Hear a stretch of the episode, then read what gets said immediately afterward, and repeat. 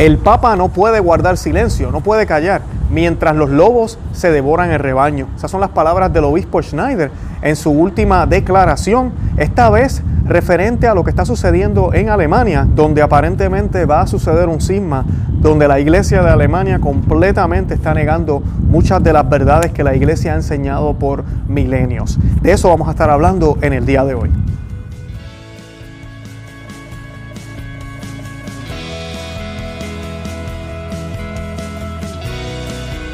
Bienvenidos a Conoce, Ama, Vive tu Fe. Este es el programa donde compartimos el Evangelio y profundizamos en las bellezas y riquezas de nuestra fe católica. Les habla su amigo y hermano Luis Román y quisiera recordarles que no podemos amar lo que no conocemos y que solo vivimos lo que amamos. Hoy tenemos esta declaración que él ha podido conseguir ya traducida y pues voy a estar leyéndola para que podamos entender un poco qué es lo que está sucediendo en Alemania, pero también el que podamos ver esta exhortación que está haciendo el obispo Schneider al Papa Francisco, para que no se quede callado y haga algo referente a lo que está sucediendo en Alemania que de verdad no pinta para bien. Aunque las escrituras nos dicen, ¿verdad?, en, pasajes de San Pablo, que a veces es necesario el sigma, ¿verdad?, para, para el bien de la misma iglesia. ¿Y por qué? Porque es como extraer un un tumor del cuerpo. Muchas veces toca cortar esa parte del cuerpo, sacar ese tumor de raíz para que no haga más daño al cuerpo de Cristo en este caso. Y estos alemanes, pues ustedes saben todo lo que se está predicando por allá. El líder de ellos es el cardenal Marx. Y pues el obispo Schneider no se ha quedado callado y ha querido pronunciarse al respecto. Eso es lo que vamos a estar compartiendo hoy. Antes de eso, pues yo quiero que hagamos una oración a la Santísima Virgen. Y la vamos a hacer en el nombre del Padre, del Hijo y del Espíritu Santo. Amén.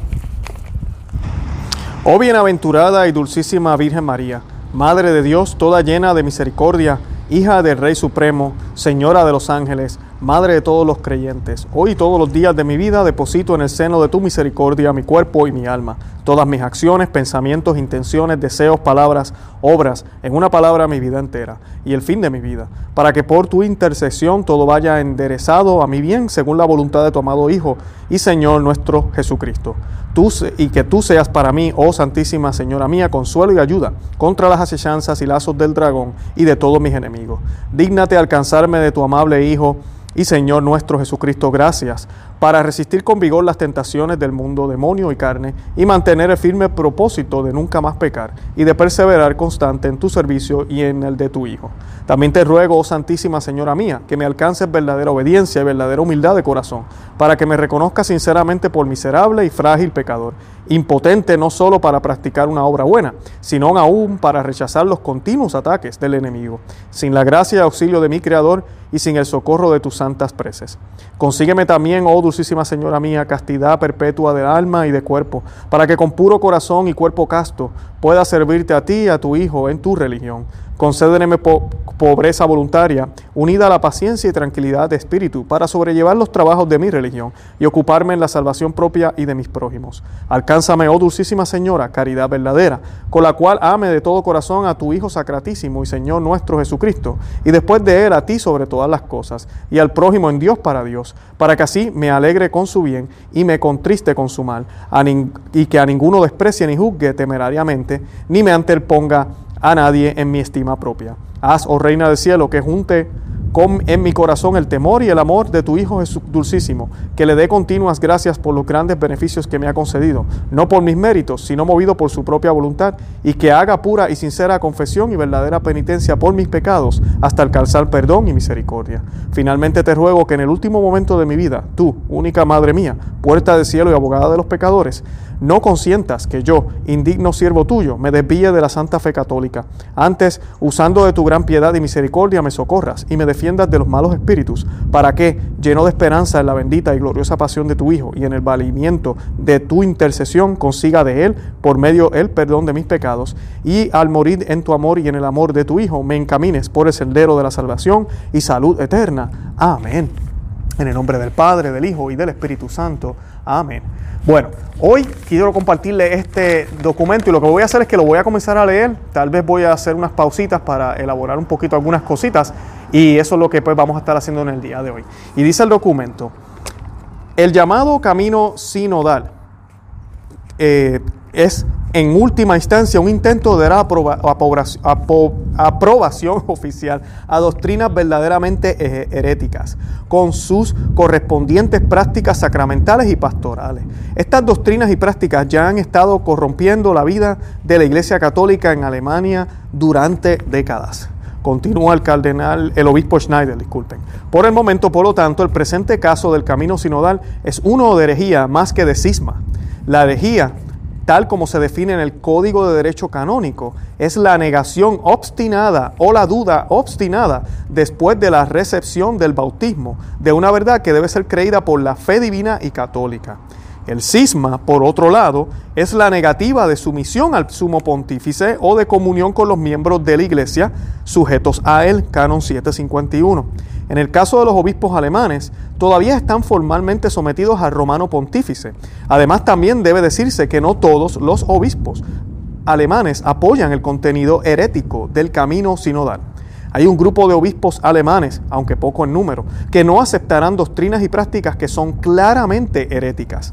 El problema decisivo en este trágico evento es el hecho de que el Papa Francisco, por su silencio, parece tolerar a los obispos alemanes, en primer lugar, el cardenal Richard Marx, que profesan abiertamente doctrinas y prácticas heréticas. Por ejemplo, la bendición de las uniones homosexuales, la admisión a la sagrada comunión de las personas que viven en adulterio y la defensa de la ordenación sacramental de las mujeres. La carta que el Papa Francisco escribió a la Iglesia Católica Alemana en vista del camino sinodal era buena, pero no era lo suficientemente concreta y no pudo establecer límites para garantizar que el camino sinodal tuviera un carácter verdaderamente católico, es decir, que correspondiera a lo que siempre se creyó en todas partes y por todos los católicos. Al cumplir su primera tarea como el Maestro Supremo de la Fe Católica, el Protector Supremo de la Integridad de la Fe Católica y el Centro Visible de la Unidad, el Papa Francisco debe necesariamente intervenir y exigir que los participantes en el camino sinodal formalmente profesan esas verdades y practican sacramentalmente, universalmente con la Iglesia, que están cuestionando a través del programa estratégico e ideológico del camino sinodal. El Papa tiene el grave deber de proteger a los pequeños, es decir, los fieles, simples y aquellos sacerdotes y obispos en Alemania que han sido puestos en la periferia y cuya voz ha sido sofocada por la poderosa eh, maquinaria de la iglesia en Alemania y de un nuevo incrédulo y gnóstico grupo o llamados teólogos científicos, por aparatos eclesiásticos y por aquellos obispos que se han adaptado a la dictadura ideológica de los medios de comunicación y la política y la política. Quiero hacer una pausa aquí. Me, gusta la manera en que el, cardenal, a mí, el obispo Schneider, sigo diciendo cardenal, ojalá lo hagan cardenal algún día, el obispo Schneider eh, va a este mensaje, este mensaje es dirigido al Papa, al Papa Francisco, y le está queriendo decir, ¿verdad? Como decimos en Puerto Rico, diga algo, hable, no se quede callado, pero lo está diciendo de una manera muy, muy educada y muy, muy, muy buena. Y es importante porque estamos hablando de obispo a obispo, no estamos hablando de, un laico como yo, por ejemplo, que yo doy mi opinión aquí también, pero mayormente estoy utilizando estos documentos porque realmente tienen más credibilidad y son personas que están en el clero, son personas que están en esa jerarquía y pueden dar con más claridad y pueden llegar con más claridad hacia esas áreas. Además de eso, son personas que tienen la autoridad dada por la iglesia, ¿verdad? Que tal vez yo no tengo como laico, por eso lo comparto. Pero me gusta porque él está persuadiendo al Papa con las personas que están ¿verdad? En los grupos que han sido prácticamente aislados de la iglesia. Y el Papa Francisco siempre habla de eso. Vayamos a las periferias y busquemos a las personas, las distintas opiniones, hagamos este diálogo y argumentemos y yo no sé qué. Bueno, pues nos estamos olvidando de un grupo grande en Alemania eh, o de un grupo pequeño en un sentido que no es poderoso. Eso es lo que está diciendo el, obispo Schneider. Me parece excelente argumento. Ojalá pues sea escuchado. Y él definió, como vimos ahorita, dos definiciones muy importantes, que es herejía que significa la negación obstinada o la duda obstinada después de la recesión del bautismo de una verdad que debe ser creída por la fe divina y católica. Esa es herejía. Y cisma, que es la negativa sumisión al sumo pontífice o estar en comunión con los miembros de la iglesia. Está definiendo esos dos términos porque pues aquí se pueden ver señales de ambas, aunque todavía este grupo de obispos está en sumisión con el sumo pontífice, ¿verdad? Están en, en buen acorde pero se, puede, se podría decir que van a caer en ambas si esto sigue como va. Y por eso es que él define ambas porque no son lo mismo, son dos diferentes eh, ideas. Y menciona los cánones de la, de, la, de la ley canónica, lo cual me parece muy, muy bien. Bueno, y continúa el, el obispo Schneider. El Papa no puede permanecer pasivo en silencio mientras observa a los lobos devorar el rebaño o los incendiarios prendiendo fuego a la casa. El camino sinodal que ahora está en marcha ya ha demostrado abiertamente que hay una división entre aquellos que todavía tienen la fe católica y apostólica y aquellos que rechazan o cuestionan algunos de sus contenidos esenciales. Es realista imaginar una situación en la que los sacerdotes y obispos de otros países no puedan mantener la comunión con los obispos alemanes, que defienden las enseñanzas heréticas. La confusión actual podría incluso aumentar si estos obispos heréticos todavía fueran reconocidos formalmente por el Papa. Sin embargo, existe un precedente para tal situación aunque rara. En la historia de la Iglesia, uno de los precedentes más notables fue la crisis ariana en el siglo IV, cuando todo el cuerpo del episcopado católico se dividió esencialmente en tres grupos. El primero, los obispos católicos y ortodoxos que profesaban sin ambigüedad la fe católica plena en la divinidad de Jesucristo eran la mayoría, eran la minoría con el Papa. Segundo grupo optó por formulaciones ambiguas. Era la mayoría, generalmente se conformaba en aras de la corrección política o de ser políticamente correcto a la posición dominante del poder político gobernante. Y el tercer grupo estaba compuesto por arianos, radicales e incrédulos, también eran una minoría.